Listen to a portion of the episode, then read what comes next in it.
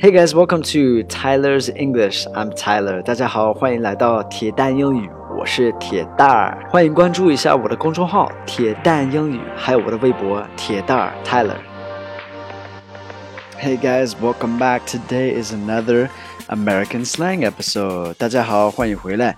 今天又是一个美国俚语的 episode. All right. The word is bummer. Bummer. B U M M E R. This is a noun, bummer. 然后这个是一个名词，这个意思是 bad experience or too bad. Two different meanings. Okay, it's like bad experience or too bad. 两个意思，一个是嗯不好的经验，或者是就是啊太差了，或者是不太好。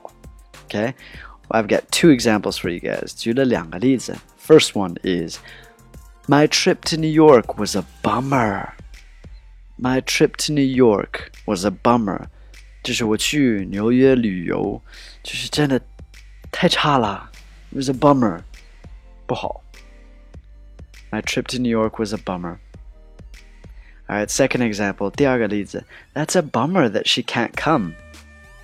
That's a bummer that she can't come. 哦，太可惜了，她不能来。That's a bummer she can't come.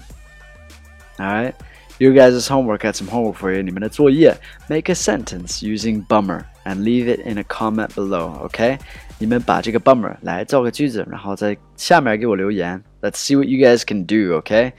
Have an amazing day. Thank you guys for listening. Thank you for support for your support. I can't talk. 欢迎关注一下我的微博泰铁蛋 Tyler，还有我的公众号铁蛋英语。Have an awesome day. I'll speak to you guys soon. All right. Take care. Bye bye.